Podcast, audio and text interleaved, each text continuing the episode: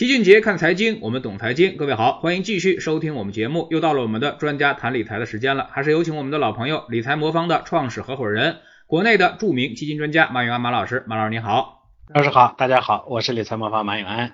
嗯，最近看到一个火爆的新闻啊，说北医三院的一个医生说，现在很多肿瘤啊是明明可以不用巨资啊消费就能够得到一个不错的治疗效果的，但是呢，很多医生为了利益更改治疗方案，导致很多患者是人财两空啊。确实呢，对于大多数个体来说，这一生啊，最重要的无非就是生命和财产啊。那么，所以大家往往把这个基金经理啊，也当成医生一样啊去信任。那么现在大家也在担心啊，会不会基金也有类似的情况啊，让你掏了很多钱，最后呢反而没什么特别好的效果？呃，是的，其实这话呢我说过不止一次了。看病和理财呢真的是非常像。呃，但是大家把基金经理呢当成医生一样信任的，这个其实是属于信错了人。因为啥呢？呃，基金行业啊，其实我一直讲说，呃，基金基金公司啊，其实它跟制药厂是差不多的啊，它是个药厂。那基金经理呢，他其实就是个药厂的呃这个等于研究员啊，医药代表。所以你肯定不会把你治好病的希望呢寄托在药厂的研究人员身上，你寄你肯定是寄托在医生身上，是吧？那。所以基金经理呢，其实他这个对跟跟你最后呢是不是能挣到钱，其实本质上没什么关系，是吧？呃，这里头呢有两层的逻辑，第一层是说啥呢？人家基金经理呢确实能把这个这个这个这个收益率的能做好好的基金经理，就像啊药厂的这个研究人员呢确实能研究出来来治疗某些病的药，但是呢这后面呢我们能不能治好病呢取决于两个方面，第一个呢就是我是不是得的那个病。是吧？你这这个不是药不对症，你多好的药也没有用，是吧？第二呢，我这个过程中呢，我应该怎么用这个药？就算我是那个病，这个药呢应该怎么用？是多来一点，少来一点？后面怎么调，怎么减？用什么样的药来配合它，对不对？这些东西呢，其实这个药厂的研究员他是没有办法的。那其实，在理财行业也是一样的。那基金经理只负责他把那个收益率做上来，至于这个收益率后面蕴含那个风险是不是与你匹配？啊，这个中间的这个调整的过程中，是不是应该针对你的心理情况去做调整？这些呢，基金经理呢，其实他是做不了的。所以我觉得，虽然很像啊，这个大家会担心说。呃，对医生的这个信任呢，是前说就按照这个北医三院的这个医生说的，可能会是大家所托非人。那大家就担心基金经理呢，是不是也会有这样的情况？是，基金行业也会有这样的情况。但是你要把基金经理当医生，这个呃这个定义本身其实是不对的啊。投资顾问才是你应该信任的一个医生。当然说投资顾问呢，会不会像像我们前面说的这个基金呃这个这个医生一样，也会存在这样的问题？可能也是也会存在啊。嗯，就是我们常说的利益要一致啊，那么这个一直都是呃老生常谈的一个问题啊。那么说支付宝，比如说它是一个药店啊，那么就呃那些病呢，我们不去医院啊，直接去药店买，其实有的时候也是能够治好的，尤其一些头疼脑热的啊。那么但是呢，其实呃如果你得了一个这个比较严重的病，或者说是啊那这个。会出现一些问题的病，可能啊，你去药店自己买药，可能就会反而会出现一些风险啊。那么，那么马老师，您建议不建议，就是我们投资者自己去根据自己的这个知识啊，或者去听一些宣传啊，去买一些基金呢？呃，乔老师前面说的这个定位啊，其实挺准确的。有很多人呢去买基金呢，直接去支付宝啊、天天基金这样的这个基金销售平台上去，包括像银行，那确实这些机构呢，它就跟药店一样。呃，你说我得了个病，我去药店买个药能不能治好？那如果你对你的病很清楚，对不对？呃，这个你也很了解自己的这个病的进程，那你去买个药呢是可以的。比如说我得个头疼脑热、感冒了啊，我去药店买个药，多半它能也能用，对吧？但是没有人听说说我得了一个，就像这个北医三院的这个大夫说的，你得了个肿瘤，你还跑去啊医院买个药，药店买个药，我随便就自己治治，这不行，对吧？因为它是个复杂的病，理财这个东西呢，其实本质上它是一个复杂的机制啊，是个复杂的病，你简单的买药呢其实是不行的。那咱们拿这个药店的这个这个模式来举例子，呃，聊一聊支付宝和药店它的推荐机制是啥？你回想一下，说我们去买药的场景，是不是经常我想本来就想买个两块钱的 VC 药片是吧？呃，但是柜员呢死活给你推荐了善存啊或者什么汤臣倍健这个很贵的东西是吧？那那，柜员这么卖力的推保健这么贵的保健品给你，你说他是为治好你的病吗？它肯定不是，是吧？肯定不是因为善存的营养物质更多，嗯，它核心的问题就是善存的价格高，卖出现在，它能拿到的提成高。你卖买两块钱的一个 VC，它一毛钱赚不到，对不对？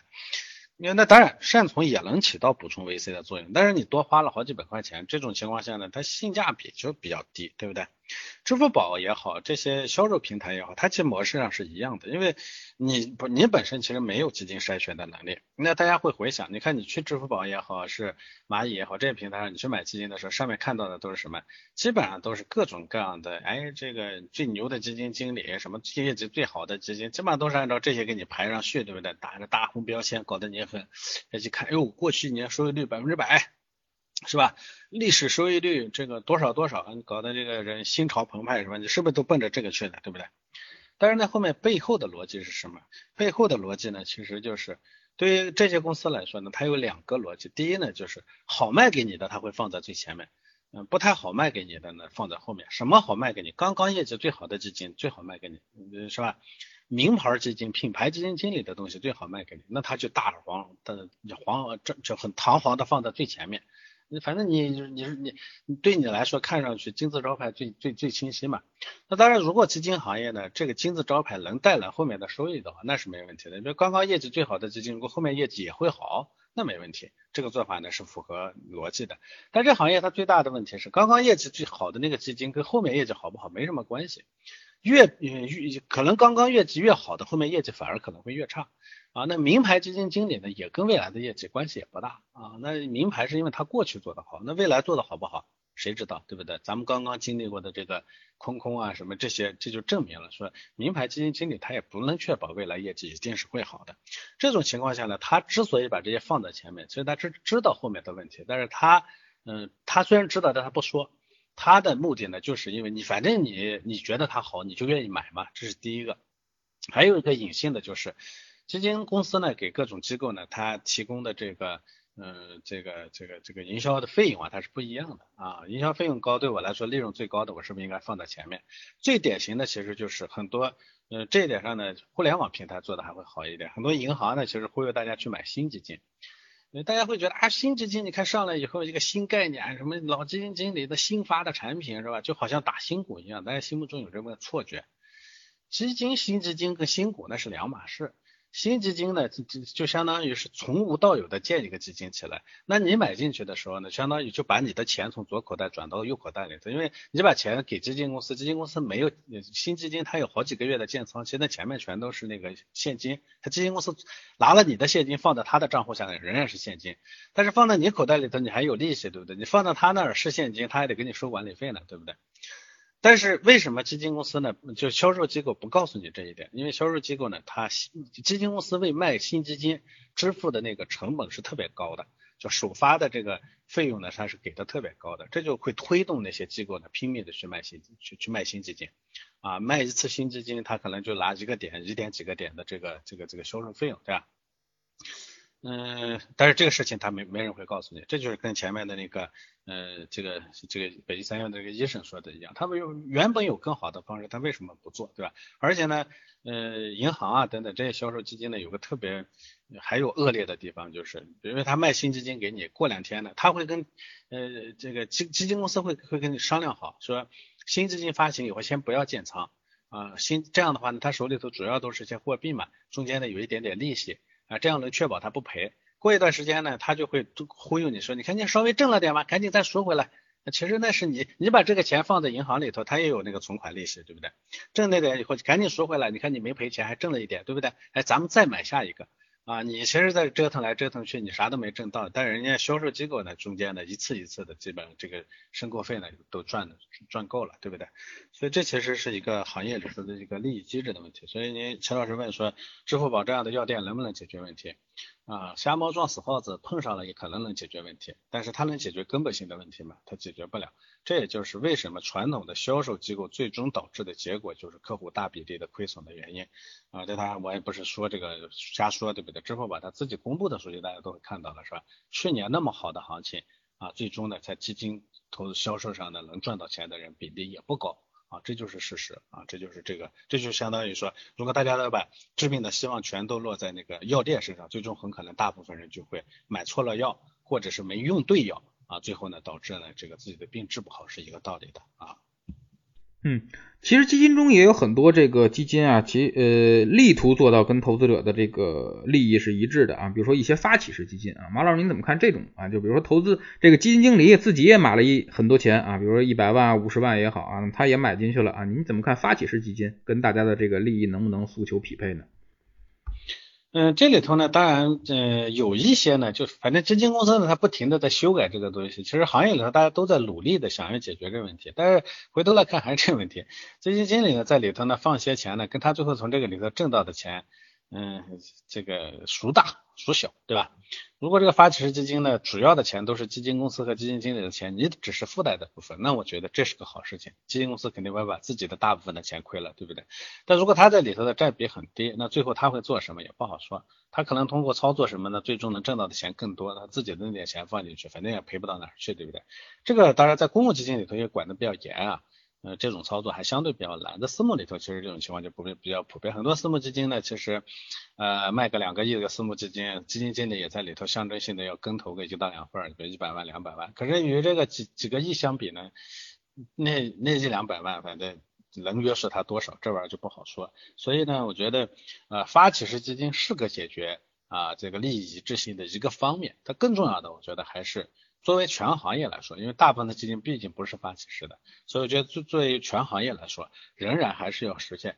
呃，咱们医疗行业呢，是说说为了防止这个医院的卖药是吧，变成药店呃乱卖药呢，当时提出的呢叫这个呃医药分离，对不对？卖药的管卖药，管看病的管看病，对不对？这其实是一个合理的方式。那在这个投顾行业呢，在理财行业呢，它其实也应该提倡啊，这个医药分离，就是啊，基金公司管好做这管好产品啊，然后理财机构呢再去管好理财。理财呢就必须得确保啊，这个呃老百姓呢最后能挣到钱。基金公司负责把那个收益率做好，这样的话就相当于药厂只负责说，如果是那个病，我就把这个病病的我的药呢能治好这个病，把治病的概率做得好一些。但是不是这个病，这个人能不能扛得起这个药，这件事情呢要由啊跟这个病人的这个利益一致的啊医生才能解决啊，这个我觉得是长久的治解决之道。所以其实像我们理财魔方做的是后面的这就是医生的这个活。这其实大家可以解释说，为什么理财魔方呢，在基金的筛选上，你看我们有几些原则。第一呢，不买这个不从不卖新基金啊，从来不配新基金啊，这是我们的呃一个一个一个一个定死了的原则。第二呢，就我们也基本上不去参与那些特别热门的品牌基金。这个很多人还诟病我们，一直说啊，你卖做的基金为什么那么有名的什么空空啊那些产品为什么不配进去？这其实就是事后，现在大家回头来看，其实这代表我们这个良心。呃，我不做这两者，其实本质上就是因为我想跟我们的投资者的利益啊站在一起。嗯，那么你们是怎么挑选基金的呢？啊，你觉得这个哪些呃不看收益的话，那么你要看哪些东西呢？呃，我觉得理财这个东西呢，因为跟那个。呃，跟我们的投资者密切相关，跟我们的人密切相关，所以我们选基金的模式呢，首先不在选基金上，我们首先说，我怎么来解决你的问题？你比如说，我们的在这个，嗯嗯，假如说我们有一笔没什么目标的钱嘛，我这笔钱的目标目标是什么？如果这笔钱不是拿来直接支付我的教育啊、养老啊这些有目标需求的啊，但是这种钱呢，我的目标是什么？那我的目标当然是要挣到钱，对不对？我们为什么能挣到钱呢？就是原因是因为我我在浮动收益市场上，我们能挣到钱的唯一的关两个关键，第一呢，就是这笔钱呢，它能担一定的波动啊。一般如果一个资产呢，只要不会说中间呢夸它一下这个暴雷了不见了。啊大部分的这种波动资产最终一定能波动回来，但是有的人呢，他为什么挣不到呢？就是因为波动太大，他中间扛不住。所以呢，我们首先说，能扛得住一定风险，你最后就能挣到钱。那你能扛多少？这个事情呢，有因人而异。我们首先要了解这一点。第二个能挣到钱的关键是什么呢？一定要持有足够长的时间啊，时间呢是我们的朋友，扛波动的能力也是我们的朋友。我们把这两点呢，根据你的情况定制出来以后，我们了解清楚以后，真正对你的情况呢来做这个。组合，那么这个组合首先是我们解决问题的关键，所以我们首先从目标导向先先决定说，我啊怎么来跟你做这个组合？那做这个组合的时候，大家会知道说，你看我的风险不能超过百分之百分之五，对吧？我风险不能超过百分之五，我肯定就不能配那些风险特别高的那个基金，或者说那风险特别高的基金的占比就不能特别高，因为高了的话你扛不住嘛，对不对？哎，那我就应该配风险相对比较低的，比如说债券，比如说股票配一点点啊，黄金配置一点点啊，外海外的资基金呢配一点点，这个呢叫从目标出发，倒着导向了，我应该配什么产品，然后在这个基础上呢，再下面去找哪些产品，在这个比如说我要配 A 股，A 股下面哪些基金更好，哪些基金更好呢？我们的筛选呢，它又是我首先的要求说。这个基金，比如说 A 股上呢，我我可能配了配的是这个 A 股的啊这个创业板指数，对不对？那创业板指数上呢，我什么基金更好呢？首先要跟创业板指数走的特别像，你就投创业板指数，你不能是不是挂羊头卖狗肉的，对不对？其次呢，哎，在投创业板的这个基金上呢，它还表现一直持续更好，就大家都投创业板，但是它的表现会更好。所以我们从这个角度呢，倒着去找，应该配置什么样的基金。所以很多时候呢，其实我不是很在意那个基金经理是谁啊，我们也甚至经常不在意基金公司是谁。我们更重要的是要考虑说，既然我在前面是为了满足我的需求的，我倒着往后去推，说为了满足这个需求，我应该配一个什么样的啊 A 股基金啊，然后再根据这个 A 股呃 A 股的基金要求，我再去到下面的去筛选，说什么样的基金是满足这个要求的，这是不是跟我们看病特别像？我们看病首先肯定不会像先上来说，哎，我手里头有一个很好的感冒药，虽然你肚子疼，咱们用一用一用行不行？肯定不会这么想，对不对？我们先上来肯定先说，哎，你究竟得的是什么病？啊，把你的病搞清楚之后，你是肚子疼，那我就应该先去找治肚子疼的药，在这个里头再去看，说哪种治肚子疼的药它效果最好啊，而且还呃价格最低，费效比高嘛，对不对？如果如果说我们反过来，就像我们现在做基金投资一样，很多人呢他是他是先上来说，哦，嗯，这个最近有个有个治肚子特别疼特别好的药，哎，有个治头疼特别好的药，来来来，我两个各买一个，我把它吃了，你这叫治病吗？这不叫作死吗？对不对？但是我们在理财上往往在干这么个事儿，就作死的事儿。这其实也可以解释为什么我们理财往往是失败的原因，因为我们没有搞清楚理财的目标是为了挣钱，不是为了跟着人家去薅吆喝。我们治病的目的是为了治好病，不是去追逐这个人家哪个药厂有很好的特效药，对不对？所以这个呢是我们选择基金的一个关键啊，跟行业里头的方向呢正好是反着的。嗯，您说的这个一直在强调理财魔方是这个根据个性化来给用户来解决这个方案的啊。那么很多用户其实也是有这个疑虑啊，就是说你怎么知道我的个性化方案？因为你不可能派一个。人啊，跟我面对面的沟通啊，像私人银行那样啊，你只是靠一些数据，能不能完全的这个体现我的这个个性化呢？啊，或者说我的这个只通过一套这个测试啊，能不能解决我的这个风险偏好问题啊？包括我的这个啊目标啊，包括我的这个这个这个这个理财计划问题啊？嗯，这个数据啊，你们是如何的这个进行筛选的，或者说如何进行这个总结计算的？呃，其实理财里头呢有两大类啊，一类呢就是我前面讲的那种叫没什么清晰的使用目标的，这个叫无目标理财。无目标理财其实也不是说没目标，只是它跟我们的人生，哎，跟我们具体这笔钱要用在哪儿没有直接挂钩。这种钱呢，它的这个管理原则呢是，就是我前面讲过的，你究竟能担多少的风险？你大致呢这块的钱呢会用多久？你比如说一个呃六十岁的人，他再没目标，他可能钱呢在五年、十年内就要用到，对不对？但是如果一个三十岁的人，他有可能在虽然他的没目标的钱，有可能就会用的时间放的时间更长，对不对？所以无目标理财呢，我们大概会根据一个人的客观的，比如说年龄啊，包括他的职业这些情况呢，大致给他估算说这个人呢，这个资金能放多久。同时呢，一个人呢能担多大的风险呢，跟这个人的性格有关系。所以大家会看到理财魔方这个体系上进来的时候，我们先会给你做客观的问卷。调调查，同时呢，也会给你做一做那个性格分析啊，有一个问卷专门来了解你的性格，因为人呢最终能担多少风险跟性格呢关系比比较大。在这个基础上呢，我们初始的会划定一个你的风险承受能力和你可投资期限。后面呢，在运行的过程中呢，因为你实际进入投资以后呢，你你你会受情绪的影响嘛，涨了你会觉得很开心，跌了你会压力很大，对不对？但是呢，有的人呢，你跌三个点他可能就压力特别大，有的人跌三十个点他可能未必有特别难受，对不对？这个时候呢，我们就根据你后面的各种行为来来把你前面那个结果呢做一个修正啊，这是对于无目标理财。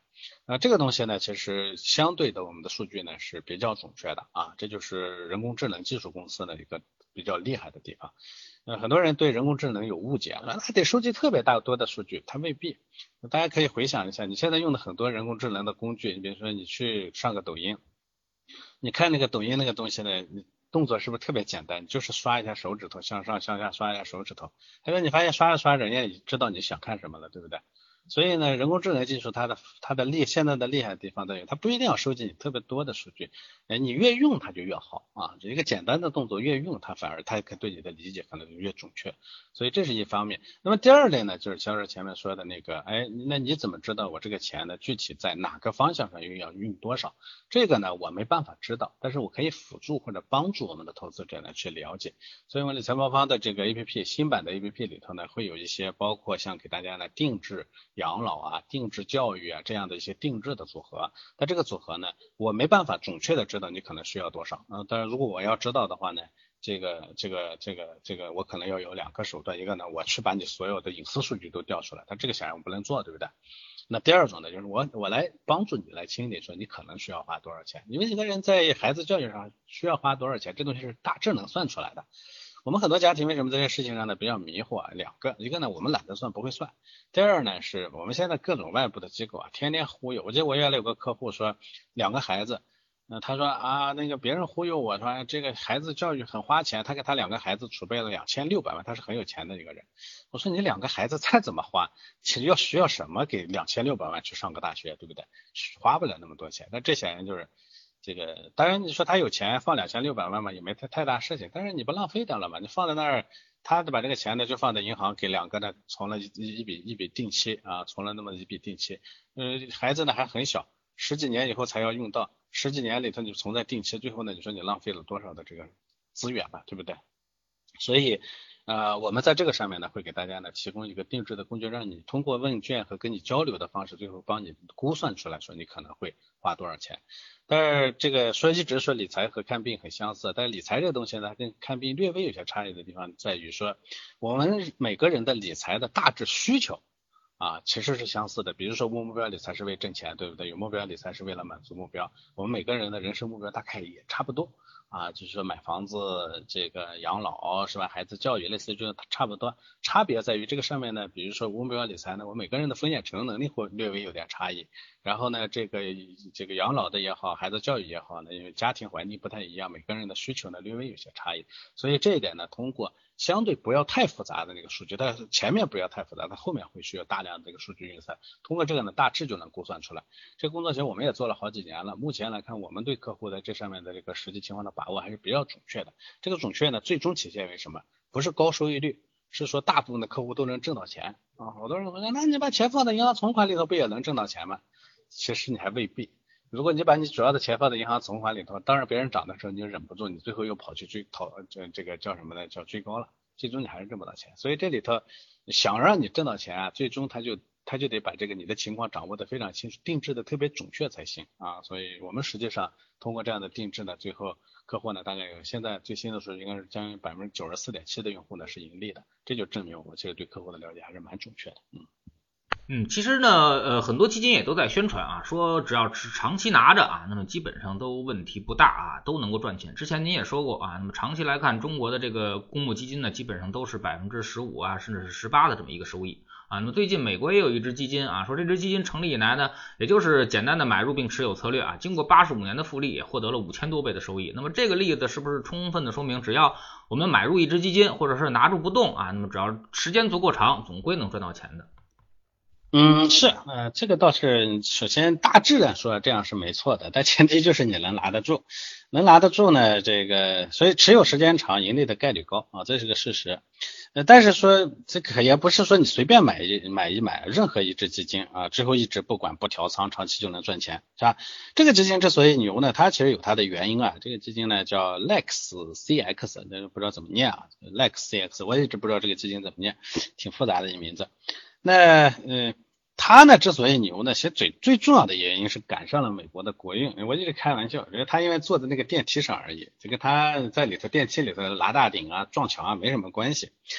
呃，大家都知道这个，因为这个基金呢，八十五年历史，一九三五年到二零二零年呢，美国的 GDP 的同比增长了百分之六百零五啊。这个人家的 GDP 增速就很快，年均呢大概是百分之七。同期呢标普五百的指数本身就涨了三百九十五倍啊，而且这里头呢，确实也诞生了一大批全世界最优秀的这个绩优蓝筹公司，这些公司呢，比标普的指数涨幅还要更大。另外呢，这个基金它投资的标的也确实还是筛选过的。我简单的说，它是跟了国运也也也不准确，它确实也在里头呢，拿大顶也帮助了它。呃，他的投资最重头号重仓呢是联合太平洋公司，这个公司很多人没听过了哈。第二重仓呢其实就是伯克希尔哈撒韦啊，就是巴菲特的公司。巴菲特一般自己做投资，他本身也是个上市公司。嗯，这个他一共买了三十家公司，大部分呢都经历了二战、次贷危机等等极端情况，到现在嗯依然正常经营的，就是他买的这三十家公司，只有三家没挺过金融危机破产，大部分都熬过来了，所以这是他的一个比较牛的地方，哎。本来买的股票呢，就能是是稳健分红的这个行业龙头，成立的时间早，另外它确实当时成立的时间是当时正好美股从这个大萧条里头恢复的时候，所以我觉得这个基金呢这么长时间的这个收益率啊，确实也有偶然性。啊，但是它的必然性在于它确实站在这个快速上升的电梯里头。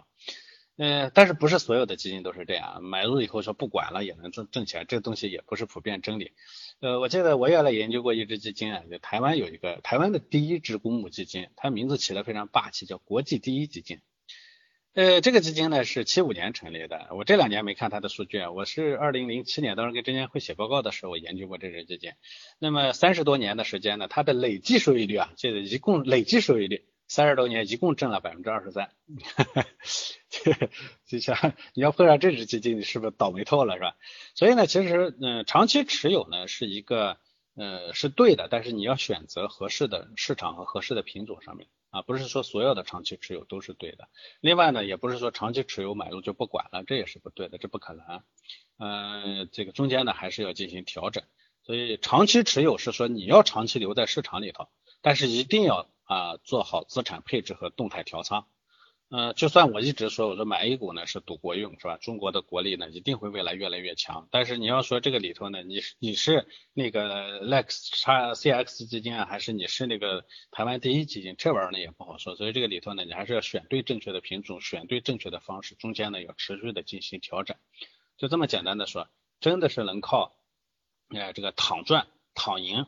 啊，这个呢，要么就是祖上的祖坟帮冒青烟，你运气真的是太好了；要么就还是这个这个就是个骗局。所以这里头呢，你躺赢一定有人没躺着，那你就得选择没躺着能帮你勤勤恳恳的管着的机构啊，这样你才能把这个说啊留在长期上涨的市场里头，最终能挣到钱，这个钱呢这个目标才能把它兑现了，嗯。嗯，但是呢，大家这个天然呢有这个安全感呢，一个是医院啊，刚才也说了，医院可能现在也出现了一些利益上的一些问题啊。那么另外一个天然有安全感的就是银行，其实银行呢就是卖基金的这个主要渠道啊。那么呃这两个非常有天然性的安全感的行业，现在好像也不是那么让人放心啊。那么但是呢，那理理财魔方啊，像你们这种机构，如何取得客户的信任，让大家感到安全呢？嗯，说实话啊，确实这个现在大家对医生和医院的信任感呢在逐步的下滑啊，咱们做对白衣天使的这个呃这个安全可靠的这个还是有些有些下滑。但是咱们说这个呃这个医院也好，医生也好，正规的这个医院和医生呢，大部分这还是非常非常好的。所以咱们说医者父母心这件事情呢，我觉得对大部分人来说是没错。但是这确实里头有一些啊这个一股一粒老鼠屎。坏一锅汤的这种情况，这个也是存在的。那么对于金融行业来说呢，它其实因为我说了，医院呢管的是大家的命，呃，这个理财行业管的是大家的钱，这两者呢其实基本上都不能不容有失的。所以呢，我觉得呃，只只就是即算是医院医疗医疗体系这样，这些医生呢都经过那么多年的训练，是吧？啊，而且医生呢入门前都要读誓言的，是吧？那这个行业呢，经过那么多的训练，但是也也不免偶尔会有问出现问题，所以我觉得要杜绝这问题的出现，得靠机制，而不能靠信就哎我就是我我信任你，这简单的信任是不行的。那什么方呢，我们做的是公募基金，这个大家都知道哈，这个。我们的钱呢，首先大家钱也肯定不是在理财魔方，是通过我们的手呢进入了基金公司各个基金公司身上。公募基金这个东西的，它是它的安全，我们所谓的安全不是说这中间价格不波动，是说资金本身的安全。这个安全呢，它是有一个机制保障的。嗯，大家都知道，你的钱呢去买公募基金的时候呢，会进入一个会进入一个账户，那个账户呢是基金公司的名义开立的一个托管账户。这个账户呢，基金公司只能按照协议规定呢说操作它，但是它碰不到钱。理财魔方也碰不到钱。理财魔方呢，只负责呢把你的钱呢分配了以后呢，你的钱从你的账户直接进了各个基金公司的账户，这里头呢，它就杜绝了中间呢谁万一因为是吧誓言呢打破了誓言是吧，这个底线太低，想干个坏事儿是吧，一这个这个这个这个一瞬间想要干点坏事儿这种冲动是吧，你多冲动也没有用，公募基金行业它就规它就决定了这钱你碰不到啊，所以我觉得这是第一重安全哈，呃，当然。这个第二重安全呢这个金融行业，它是有严格的这个法律管管制的。这个所谓的管制就是必须得所有业务都必须得持牌。理财魔方是有基金销售牌照的啊，这个牌照呢现在其实并不多，只只有一百多家啊，呃，它特别贵的，你我现在申请基本上是申请不到了。然后呢，你要是转让，我记得一八年的时候上海有一家那个第三方销售平台，转让的价格大概是一点五个亿。所以你一般钱少你还买不起，对吧？嗯，这个管得又严，这个价格又高，这决定了这行当呢，其实目前来说做起来呢，这个它因为它是受管制的，只要在这个牌照支持下做的业务呢，基本上这个相对是比较安全的啊。所以理财魔方的安全呢是没啥问题的。当然这个安全感呢也不是靠我一张嘴啊，用户就能放心。呃，我们这么多年的操作一直都很稳，这个大家都看得见。理财魔方是这个市面上做。呃，这个组合理财呢，做的时间就最长的了，我们已经第六年了。嗯，我们稳，大家都知道是吧？不追高，不 all in 啊，无论什么情况下，我们都把控制风险放在第一位。我觉得这个才是产生安全感的更真正的原因。嗯，这个呃制度上的安全感只能确保钱不会跑啊，这个操作上的这个安全呢，才能让我们的钱呢不会出现大的波动。我觉得这两重风险，我们基本上都能控制得住啊。好，非常感谢马老师今天做客我们节目啊，还是那句话，那么自己选基金，除非你有特别专业的知识啊，因为基金呢。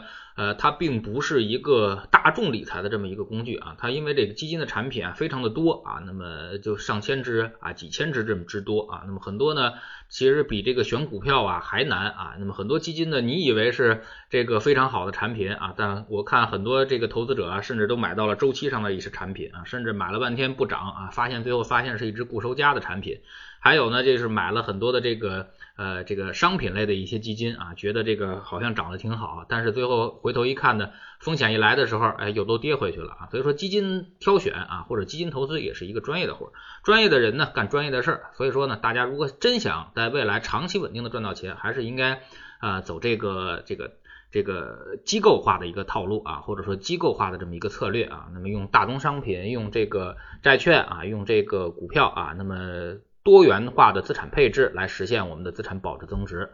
非常感谢马老师做客我们节目啊。那如果大家对这个资产配置感兴趣的话，也可以下载理财魔方，通过理财魔方啊进行这个长期化的资产配置。再见。好的，再见。